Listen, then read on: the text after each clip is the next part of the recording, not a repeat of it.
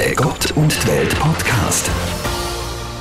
Ines, wenn du einen Blick in die Zukunft werfen könntest, würdest du das machen? Sofort, natürlich.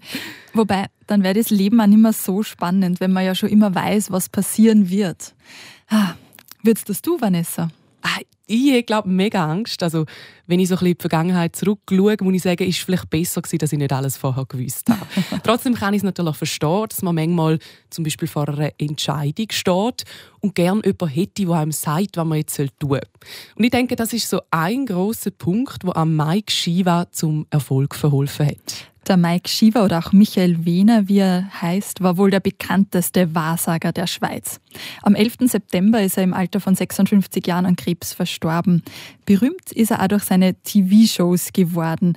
Er hat kostenpflichtige Beratungen über seine Telefonnummer und auch über SMS und WhatsApp und was nicht alles angeboten. Auch dem Roger Federer hat er mal die Karten gelegt und das tönt dann so. Jetzt mischst du die Karten von einem der Lieblingssportler überhaupt, der Roger Federer. Ich bin ganz ehrlich, ich habe schon früher des Öfteren mal gesagt, das geht nicht mehr so lange und er hat trotzdem noch länger weitergemacht. Das darf man ruhig sagen, aber ich weiß es, ich weiß es, er ist ein hartnäckiger Nuss. Er kommt im 2016, 15, 16 in eine große Transformation. Spätestens dann, sage ich mal ganz vorsichtig, wird er sich wahrscheinlich zurückziehen. Man muss sagen, der Roger Federer ist da natürlich aber nicht am Telefon gewesen. Ja, und eigentlich sagt man ja über Tote nur Gutes. Aber ich denke, in dem Fall dürfen wir auch ein paar kritische Fragen stellen, weil an Mike Shiva seine Empathie, die hat ja wie du gerade gesagt hast, ein Preisschild gehabt. Aus dem Grund haben wir heute den Georg Schmidt eingeladen. Er ist Religionsexperte und führt seit 2014 die Sektor- und Esoterik-Beratungsstelle REL Info. Ja, schön sind Sie da, Herr Schmidt. Guten Morgen miteinander. Herr Schmidt, Sie haben auf Ihrer Homepage einen Text zum Tod von Mike Shiva geschrieben. Können Sie mal vielleicht sagen, Sie haben ihn ja persönlich kennengelernt. Was ist das aus Ihrer Sicht für ein Mensch gewesen? Der Mike Shiva ist unter den vielen wahrsagenden, hellsehenden Menschen in der Schweiz, es gibt ja Hunderte, die in dem Business tätig sind, ist er ganz ein besonderer.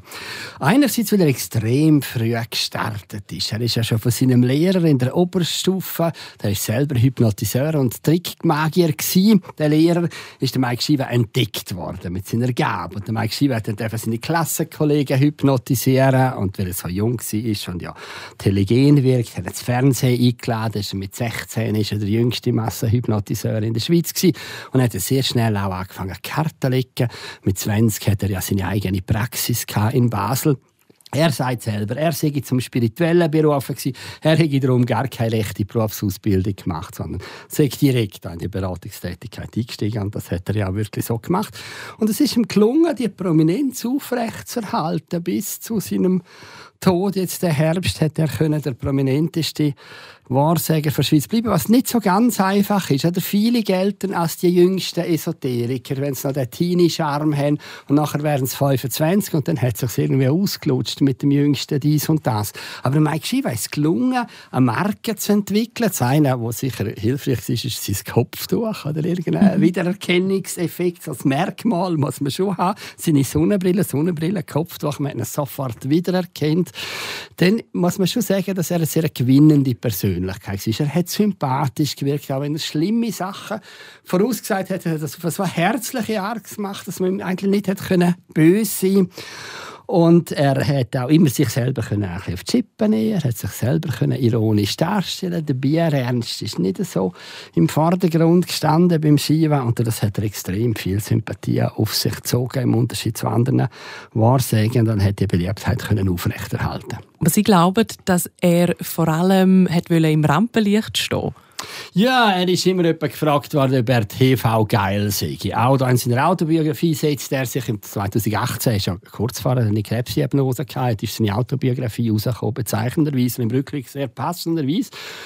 Und in dieser Autobiografie setzt er sich auseinander mit dem Vorwurf, er sei doch TV geil. Und dann meint er, also bei weitem nicht. Also das würde ihm jetzt schon völlig abgehen. Er ging natürlich sehr gerne ins Fernsehen. Er liebe Kamera, Kamera liebe ihn. Er mache das mit Engagement und sehr gut und sehr gern. Aber TV geil? Nein, Sepp, also auf keinen Fall. Also mit kritischen Vorwürfen hätte es nicht so gehabt, aber er hätte schon einräumen können, dass er am Mann vor Öffentlichkeit und für die Öffentlichkeit war.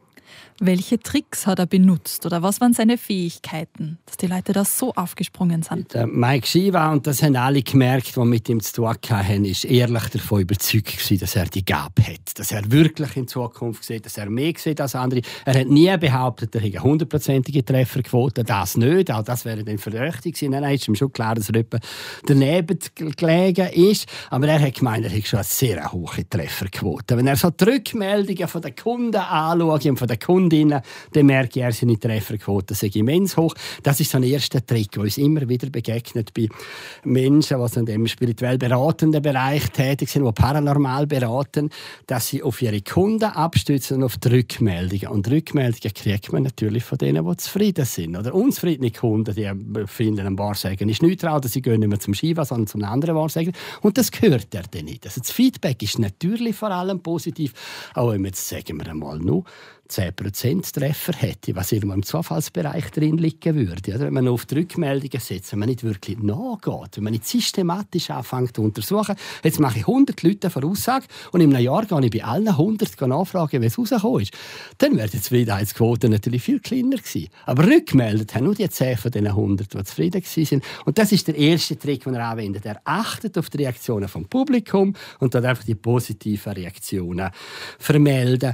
Und dann, was ich auch, was was ich auch selber merke, ich etwa, wenn ich mit jungen Menschen über Wahrsagen arbeite, tue ich auch selber Karten legen. Karten legen lernen ist jetzt nicht so eine Hexerei, wenn man sich die Bedeutung von den Karten und die Konstellationen merkt, kann man das gut selber machen.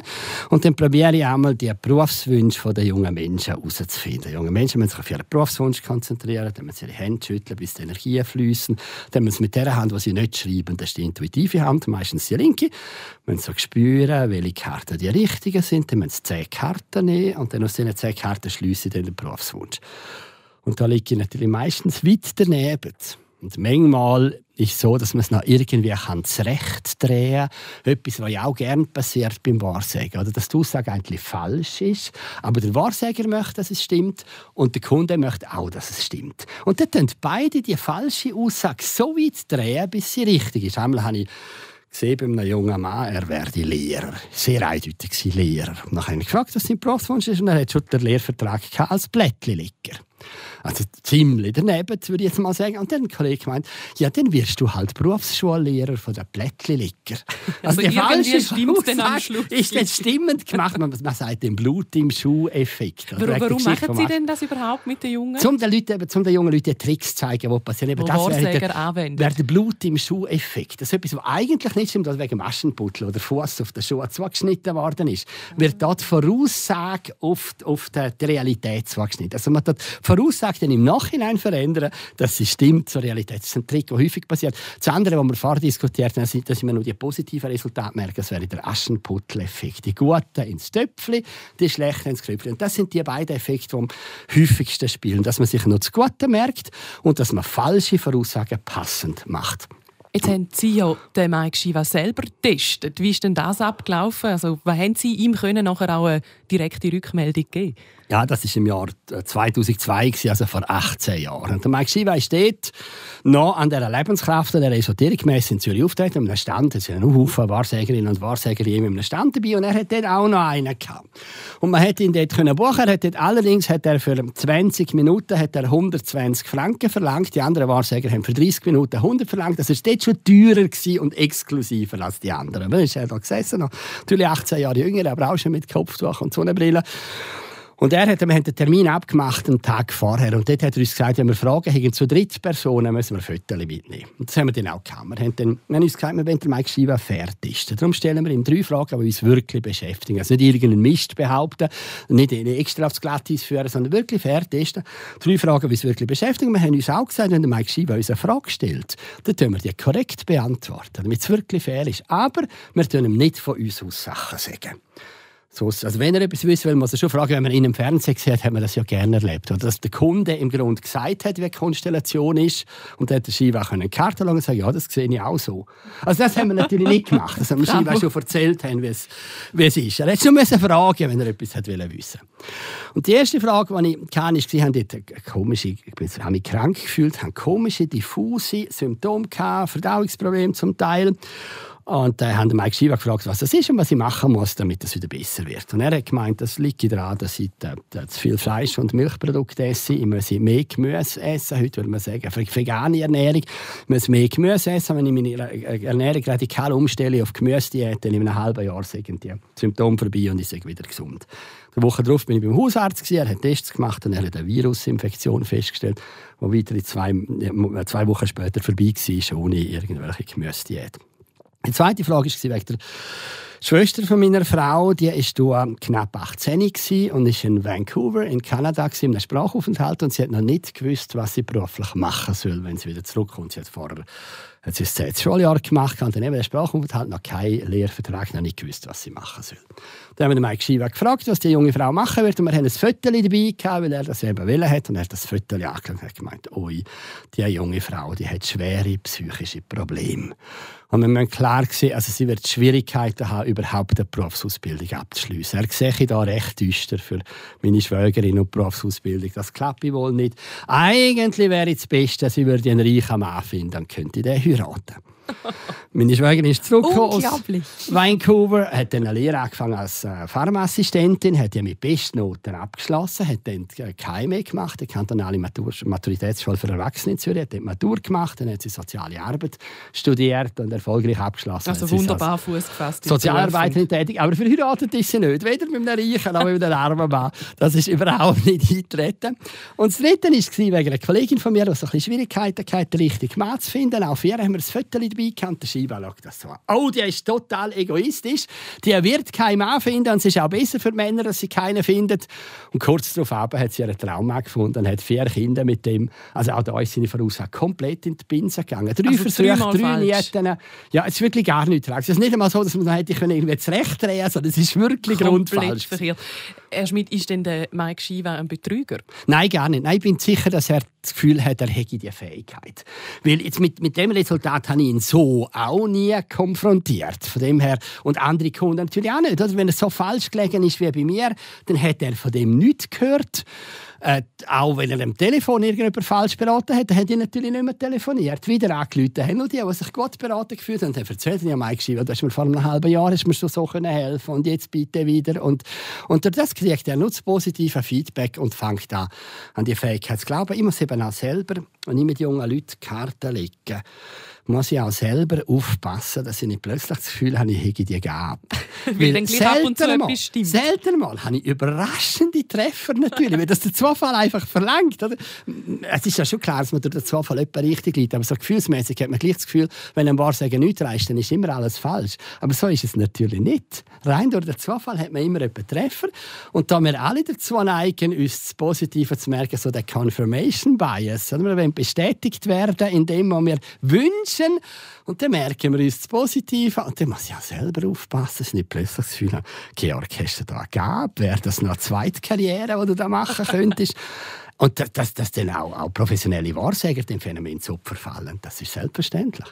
Aber dahinter stecken ja wahnsinnige Festschreibungen. Also wenn er sagt, die Frau ist egoistisch und die Frau hat ein psychisches Problem, warum sind Leute bereit, sie selber so in die Hände von am Guru zu geben, am Wahrsager zu geben und solche Festschreibungen über ihr Leben da machen zu lassen. Ja, das ist etwas vom Problematischsten in der Tätigkeit von Mike Shiva. Neben Geld, das er reichlich geschäffelt hat, mindestens ein Teil von seiner Karriere, er hat grausige Zuschreibungen können machen. Wenn er mit Kritikern diskutiert hat, hat er behauptet, er brauche Karten eigentlich gar nicht und kann einfach aus seiner Menschenkenntnis heraus äh, argumentieren, aber effektiv, wenn man im Fernsehen sieht, hat er manchmal Karten gelegt und der, der, der, der, Kunde hat die Situation als noch halbwegs hoffnungsvoll beschrieben und dann meint er, oh nein, also die Karten sind so schlecht, da muss ich dir jetzt ganz ehrlich sagen, das ist viel schlimmer, als du meinst. Und das ist natürlich hochproblematisch, oder wenn Wahrsager wirklich auf Panik, auf Angst macht und man hat schon gemerkt, er hat das aus der Karte rausgenommen. Es ist jetzt auch nicht irgendwie eine raffinierte Strategie, dass er Leute bewusst Panik gemacht hätte, weil das vielleicht ein übler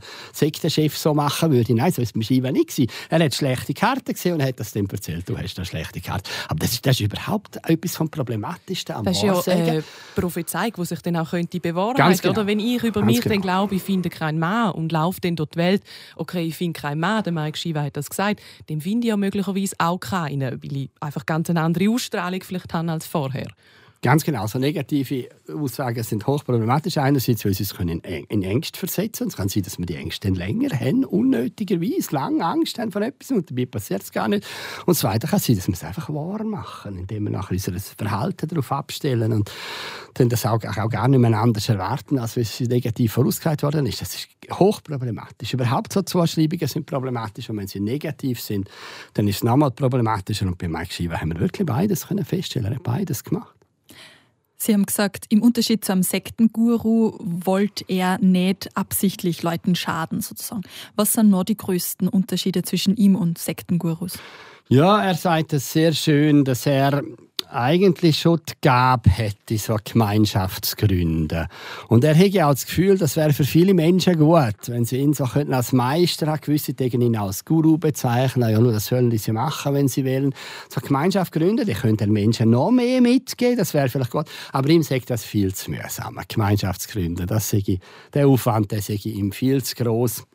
Und das ist auch so. Wenn, wenn man will, eine religiöse Gemeinschaft gründen, gerade so mit dem Anspruch, dann alles bestimmen, wie das die Chefs von den radikalen Gruppen, die man auch als Sekte bezeichnet, tun.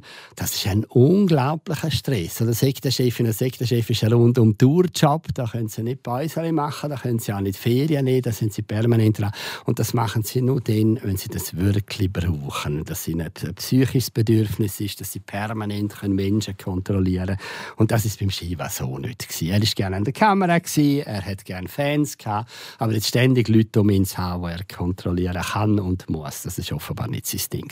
Also er hat die Leute nicht wollen an sich binden Gar nicht. Nein, das Bedürfnis hat er wirklich nicht. Er hat es auch nicht gebraucht. Das an sich binden kann man natürlich auch als Wahrsägerin oder Wahrsäger machen, wenn man zu wenig Kunden hat. Dann ist man natürlich motiviert, seine Kunden so zu beraten, im Sinne von, du läutst mir dann wieder eine Woche und dann diskutieren wir weiter. Oder ich sehe dann da noch etwas, was gut wäre, wenn du wegen dem nochmal würdest anrufen. Das hat er alles nicht nötig, er hat ja so viele Leute gehabt. Man hat ihm ja Buden eingerennt, er hat niemand an sich binden Er selbst hat sich zu keiner Religion bekannt. War das ein Vorteil?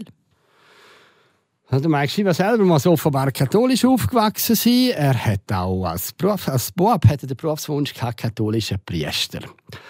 Aber später er, zu irgendeinem Zeitpunkt muss er aus der katholischen Kirche austreten sein. Jedenfalls hat er dann gesagt, er sei nicht Mitglied von irgendeiner Kirche. Er sei das Christentum sehr schätzen, das Gebot vom Christentum, das sind so wichtige Leitplanken für das Leben und er würde die sehr respektieren. Und die Philosophie vom Buddhismus hat er sehr geschätzt, aber selber hat er sich zu keiner konkreten Religion bekennen ist sicher ein Vorteil, ja, weil er dann für alle offen war. Wenn er für eine bestimmte Religion Werbung gemacht hätte, dann hätten sich seine Kunden nur aus dieser Religion rekrutiert. Das hätte seinen möglichen Kundenstamm schon eingeschränkt. Ich finde seinen Berufswunsch sehr, sehr spannend. Katholischer Priester. Auf der Kondolenzseite, auf seiner Webseite, die eingerichtet wurde nach dem Tod, da gibt es ganz viele Zuschriften und Kondolenzen. Eine davon heißt, lieber Mike, als Beichtvater der Nation hast du gewirkt mit Diskretion und Weisheit. Also wurde er doch ein Beichtvater. Ja, das ist schon so. Wenn man so Gespräche im Fernsehen anlässt mit, mit Wahrsagenden, dann ist das ja gerne eine Komponente. Dass überhaupt das Wahrsagende so begehrt sind. Es hat einerseits mit dem Wunsch, was in die Zukunft klarer zu sehen, aber andererseits einfach einen Gesprächspartner zu haben, mit jemandem zu reden, seine Sorgen abzuladen wie weit man jetzt im Skiwall wirklich erzählt hat, was man ausgefressen hat, was ja eigentlich die, die Idee vom Beichtvater wäre. Das weiß ich nicht. Ich würde jetzt eher sagen, er war die Sorgentante der Nation als der Beichtvater der Nation. Aber auch die hat ja ihre Berechtigung. können wir vielleicht wirklich gerade mal auf die Leute sprechen, die einen Mike Shiva aufsuchen oder ihm anrufen. Was sind das für Leute? Einfach solche, die keine Verantwortung für ihre Entscheidungen übernehmen äh, es gibt verschiedene Menschen, die am Wahrsagen zusprechen. Das eine sind Menschen in verzweifelten Situationen, die schon ein gewisses Alter haben, zum Beispiel in einer Sackgasse-Situation stecken. Partnerschaftlich läuft es nicht mehr gut, Job läuft nicht gut. Mehrere Krisen kommen zusammen, weiss nicht mehr, drunter und drüber und da braucht man jemanden, der einem ein bisschen zeigen kann, wo es durchgeht. Und die Kollegen sind auch schon ratlos, wenn man sie befragt, respektive sie mögen gerne nicht mehr, was man kommt damit, weil sie eben nicht wissen, wie man aus dieser Schwierigkeit herausfinden kann und alle Tipps schon versagt haben. Und die, die Therapeutin weiß im Grunde auch nicht weiter, dass man dann noch bei einem Wahrsager probiert, bei einer Wahrsagerin. Das verstehe ich schon. Ich kann das schon nachvollziehen. Grundsätzlich der Wunsch, in die Zukunft zu schauen, das ist ein Menschheitswunsch. Ich denke, das gibt es so lange, wie es Menschen gibt, dass Menschen probiert haben, Methoden herauszufinden, wie man damit in die Zukunft schauen kann. Jedenfalls, seit es historische Überlieferungen gibt, gibt es auch Wahrsagen. Von den ersten, ältesten schriftlichen Texten gehören schon die Orakelsprüche Sprüche dazu in, in Mesopotamien. Also man hat die Schrift, kaum hat man sie erfunden, hat man sie schon für das Wahrsagen gebraucht. Also Wahrsagen ist für die Menschheit immer ein wichtiges, wichtiges Anliegen gewesen. Es wäre ja auch sehr praktisch, oder? Wenn ich wirklich könnte in Zukunft schauen, dann müsste ich, wenn ich eine Stelle suche, müsste ich nicht mehr 200 Bewerbungen schreiben, sondern nur eine, die, die dann nämlich akzeptiert würde. Oder wenn ich würde jetzt auch nie mehr von einer Frau einen Korb fassen, weil ich vorher schon wüsste, ob sie mich auch will. Also es wäre jetzt auf den ersten Blick gesehen auch praktisch, wenn Wahrsagen gehen würde. Und darum verstehe ich das. Dass man immer wieder probiert hat, Wahrsagen Methoden herauszufinden. Und auch, dass es Menschen gibt, die so Wahrsager konsultieren. Und dann gibt es schon eine zweite Gruppe, wo man sagen muss, bei diesen Wahrsagekunden, es gibt Menschen, die, äh, sagen wir es mal so, größeren Beratungsbedarf haben als andere, die gerne Entscheidungen absprechen mit Drittpersonen und gewisse gehen dann sogar so weit, dass sie eigentlich froh sind, wenn Dritte die Entscheidungen treffen. Und die hat man bei den Kunden von Mike Shiva auch immer wieder feststellen Ja, Mike Shiva, was, ja, Mike, was würdest du denn machen? Mike, was ratest du mir? Wie soll ich da vorgehen? Und so Fragen hätte er dann schon können beantworten. Schon gesagt, er müsste es auch selber wissen. Aber ich würde jetzt so und so. Also ist denn da nicht zurücktreten gefunden, du, also, bin ich eigentlich dein Papi oder was? Sondern er hat dann durchaus auch so Tipps gegeben. Er hat sich dem Wunsch, der, also die eigene Autonomie auszulagern an jemanden Dritt, so eine Art Übervater, dem hat er sich nicht verweigert. Da hat er schon mitgespielt. Also funktionieren zum Beispiel aus dem gleichen Grund so Sternzeichen, Horoskop so gut? Oder wenn es heisst, Anfangsjahr, Loi, das Jahr ist dein Jahr, du musst jetzt eine Stelle suchen, da ist eine berufliche Zukunft jetzt, äh, liegt liegt in dem Jahr, so in dem Stil steht doch das einmal. Geht das ein bisschen in die gleiche Richtung? Ja, das sind schon auch so, so Bedürfnisse. Aber allgemeine Unsicherheit über die Zukunft, gerade so der Jahresbeginn ist ein Zeitpunkt, wo wir uns schon ein bisschen überlegen, was war, was kommt. Gibt es allenfalls Möglichkeiten, da ein bisschen etwas zu sehen. Wenn ich bei Silvesterpartys die, die Wahrsagekarten für mache, ist das auch immer ein grosser Run. Dann will fast jeder, dass ich noch ein bisschen Karten lege. Äh, natürlich, jeder weiß, ich glaube nicht dran und die anderen glauben auch nicht dran. Aber man weiß ja nie, was da noch könnte sein. Also es ist schon so ein Augenblick. Und so gehen die meisten Menschen mit diesen Horoskop um. Wenn sie jemanden sehen, Horoskop lesen, dann sagt er, ja, ich glaube eigentlich nicht dran. Aber ich lese es eben gleich. Weil man ja nicht weiß, ist gleich noch ein bisschen etwas dran. Ein Kollege von mir ist zuständig für ein Frauenmagazin in Österreich und seine Aufgabe ist es, dort die Horoskope zu schreiben. Der hat keine Ausbildung, der erfindet es jede Woche neu. Und da frage ich mich schon, wie viel Wissenschaft steckt da dahinter? Also Sie haben gesagt, Sie haben das gelernt, wie man Karten liest. Ich bin ehrlich gesagt ein bisschen ratlos zwischen diesem völlige Scharlatanerei und da ist ja eine ganze Wissenschaft und ein Kosmos dahinter. Also ist beides wahr. Es ist genau beides wahr. Es ist einerseits wirklich ein Wissen dahinter, der Wissenschaft ist es nicht. Kartenlegen hat man relativ schnell gelernt, die Bedeutungen von diesen Karten. Aber es ist tatsächlich so, und das ist auch schon im Test verschiedentlich experimentell festgestellt und bewiesen worden, man kann auch die Kartenbedeutungen überhaupt nicht kennen. Und einfach die Tarotkarten, die Lenormand-Karten oder SUS-Karten führen eher auch die Karten von Mike Shiva. Und allein anhand der Bildchen, wenn man ein bisschen schnurren kann, ein bisschen Einfühlungsvermögen hat, kann man allein anhand der Bildchen wahrsagen und Kundschaft ist genau gleich zufrieden. Mal hat ein amerikanischer Experte hat einen Test gemacht, dass er immer das genaue Gegenteil gesagt hat von dem, was er in der Karte gesehen hat. Und die Kunden sind genau gleich zufrieden und die Trefferquote ist genau gleich hoch. Also die Bedeutungen sind zwar festgelegt, aber wenn man allein aus der Fantasie heraus ganz andere Bedeutungen gibt, kommt es auf das Gleiche aus im Experiment. Und die Erfahrung von dem Journalisten wird genau in die Richtung deuten. Natürlich gibt es die mundane Astrologie. Es gibt genaue Regeln, welche Stirnkonstellationen für welche Sternsachen in welchem Monat welche Resultate zutage fördern. Aber man kann es auch ganz anders schreiben. Und das Publikum ist genau gleich zufrieden. Der Mike Shiva hat ja, wie gesagt, nicht Leute an sich binden Jetzt gibt es aber auch andere, die das wollen. Ab wann wird es denn gefährlich, wenn man jemandem sein ganzes Vertrauen gibt? Also jetzt aus der Sicht des Kunden. Also problematisch ist sicher, wenn man motiviert wird, immer wieder eine Konsultation einzugehen. Dann wird es problematisch, weil dann soll offensichtlich eine Abhängigkeit geschürt werden. Problematisch wird es aber auch schon dann, wenn negative Botschaften, Drohungen kommen. Das hat der Mike Shiva durchaus jemand drauf Also man muss aufpassen, sonst denn das und das. Also schon das ist problematisch, wenn es in die Richtung geht. Weil das kann sein, dass da Menschen bewusst in Schrecken versetzt werden, um sich dann von der wahrsagenden Person abhängig machen, wieder beraten lassen, um aus dem Schrecken herauszufinden. Also auch schon da wäre ich sehr vorsichtig. Ich bin überhaupt dem ganzen Wahrsagen gegenüber kritisch eingestellt. Wenn jemand ernste Probleme hat, finde ich Wahrsagen eine schlechte Idee, weil im Experiment kann man auch zeigen, dass Wahrsagen gerne die Stimmung verstärkt, die man schon hat. Wenn man in einer positiven Stimmung ist und dann einmal für sich Karten leitet, dann neigt man dazu, die guten Karten anzuschauen. Da liegen ja gute und schlechte Karten da. Das ist eigentlich immer so. Dann schaut man die guten Karten an. Wenn man in einer miesen Stimmung ist, schaut man die schlechten Karten an, dann verstärkt sich das. Oder auch beim Wahrsager hört man dann das Schwierige, das Problematische raus. Also Wahrsager tendiert dazu, die Stimmung zu verstärken, die man schon hat. Wenn man schlecht drauf ist, ist es besonders problematisch. Und ich denke auch, dass so der Aussagen, die dann stimmen können oder auch nicht, die helfen uns nicht so sehr, wie wenn wir eine solide Beratung machen würden. Sei das bei einem Psychotherapeuten, einer Psychotherapeutin oder bei einem Seelsorger, bei einer Seelsorgerin von unserem Vertrauen, dort unsere Situation schildern. Die können nicht in die Zukunft schauen, und wollen das auch gar nicht können, weil sie wissen, dass es nicht geht. Aber sie können mit uns den Ist-Zustand anschauen. Was ist jetzt? Was haben wir für Ressourcen? Was gibt es für Optionen? Wo könnten die hinführen? Seriöse Prognostik kann man ja immer machen einem Gespräch. Und ich meine, dass das viel besser ist, als wenn wir Wahrsager konsultieren, die letztlich gebunden sind an das, was sie vor sich auf dem Tisch haben oder gerade bei sich im Kopf haben. Und das kann stimmen oder auch nicht und kann schlechter sein oder auch besser. Gibt es Wahrsager oder auch Gruppierungen, Sekten in der Schweiz aktuell, vor denen Sie sagen würden, oh, vor denen würde ich warnen? Auf, das sind rote Lichter, Tabus. Also einzelne Anbieter ja, wenn man jetzt vielleicht das Ganze noch ein bisschen ausweitet, mal vom Wahrsagen, aber jetzt wegkommen okay. so in Richtung Sekten, wo sind da so die gefährlichsten in der Schweiz?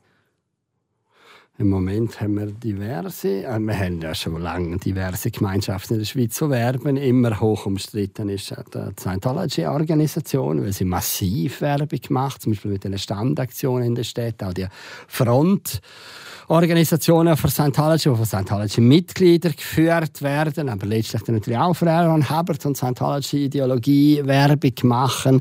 Scientology ist halt eine Organisation, die unsere Beratungsarbeit extrem beschäftigt, weil sehr viele Menschen dazu kommen, nachher sagen, sie seien unter einen U-Druck gekommen und sie haben viel Geld investiert und sie haben überhaupt nicht das gebracht, was sie sich versprochen haben.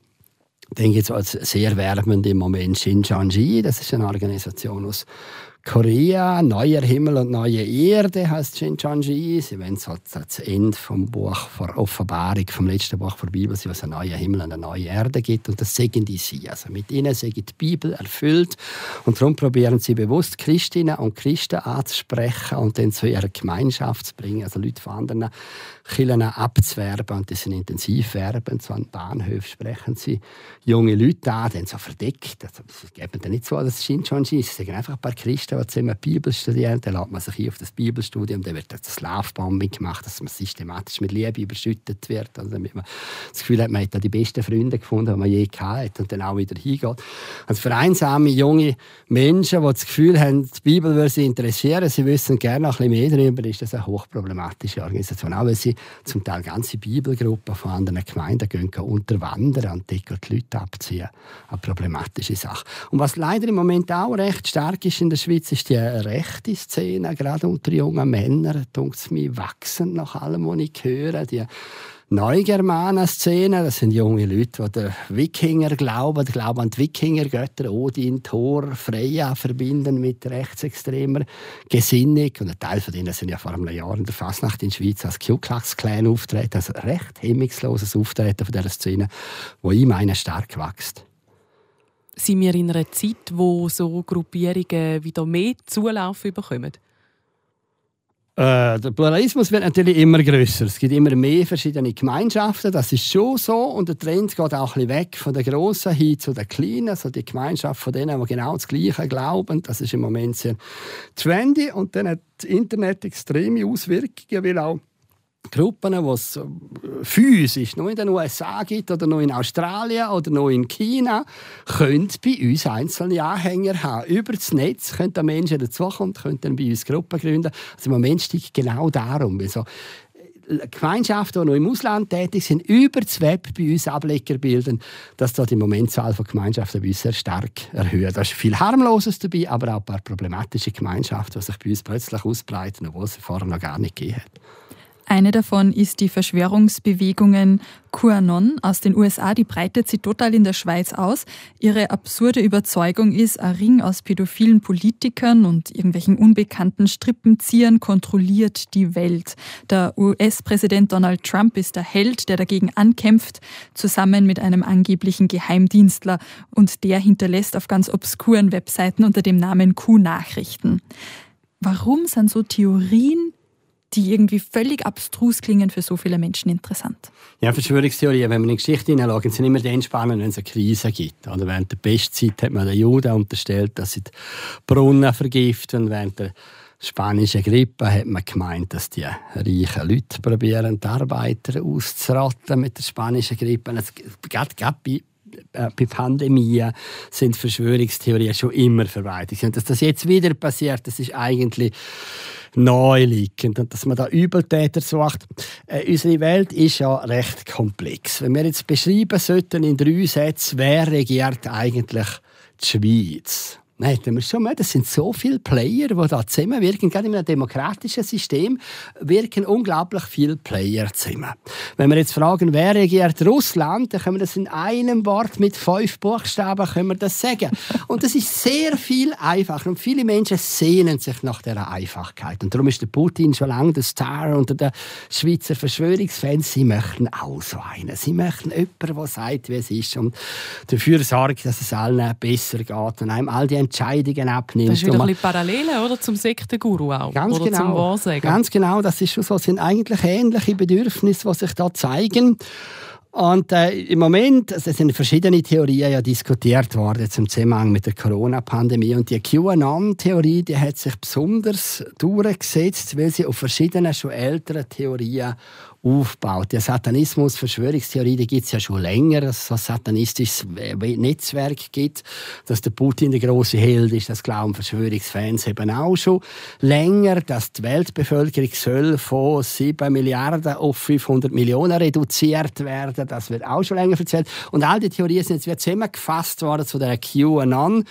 Hypothese. Außer dass die Erde flach ist, da glauben sie glaube nicht. Ja, gewisse schon. Es gibt sogar Sendungen wie jetzt QAnon und Flat Earth verbinden. Der Xavier Naidu, der deutsche ja, Musiker, genau, genau. der verbindet beides. ja, der unglaublich. Herr Schmidt, wir sind lang, langsam schon am Ende der Zeit. Wir könnten da natürlich noch ewig weiterreden und wir laden Sie auf jeden Fall wieder einmal ein zu einem Thema. Danke vielmals, sind Sie da gewesen. Vielen Dank für diese lebendige und anschauliche Schilderung und danke, dass Sie Ihre Expertise mit uns geteilt haben. Ines, kannst du vielleicht gerade noch einen Ausblick auf nächste Woche machen? Nächste Woche geht es um ein ernstes Thema, um Suizid, Suizidprävention und wie geht es den Angehörigen eines Menschen, der aus dem Leben sie freiwillig verabschiedet hat. Der Jörg Weishaupt wird da extra aus Zürich zu uns kommen und uns erzählen, ähm, was er in St. Gallen plant dazu. Der Gott und die Welt Podcast in Zusammenarbeit mit der katholischen und evangelischen Landeskirche von der Kantone St. Gallen und Appenzell.